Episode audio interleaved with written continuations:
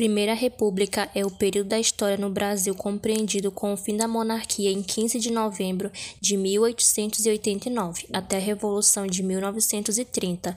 Também foi denominada pelos historiadores da República Oligárquica, República dos Coronéis e República do Café com Leite. Me chamo Débora Macedo, sou da turma 300 Vespertino. Irei apresentar a vocês o podcast sobre Brasil na Primeira República. O primeiro presidente da dita Primeira República foi Marechal Deodoro da Fonseca e o último Washington Luiz.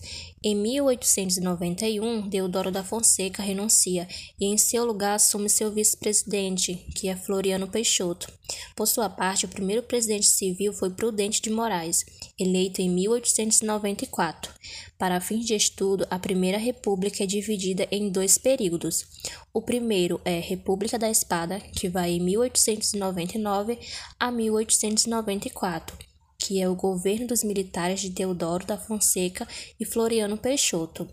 A Segunda República, a República Oligárquica, que vai em 1895 a 1930.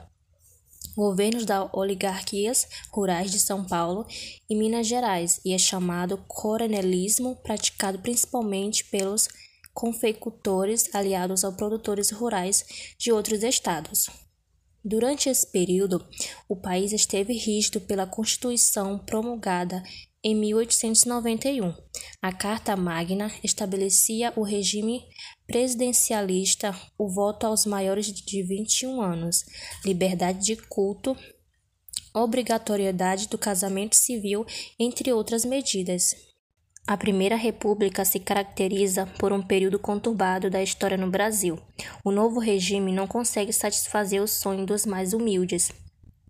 E guerras como a Guerra do Canudo e Contestando são travadas, deixando milhares de mortos. Também foram registrados conflitos nas grandes cidades, como a Revolta da Vacina ou a Revolta da Chibata. A elite política e econômica garantia sua permanência no poder através das eleições fraudulentas e troca de favores. A economia, dependente do café, tentava se diversificar com a incipiente industrialização. A política dos governadores era o sistema de alianças baseado na troca de favores político. Deste modo, os governadores apoiavam a eleição de um Congresso Nacional favorável ao presidente. Em troca, recebiam mais recursos e garantiam nomeações em cargos políticos ou aliados.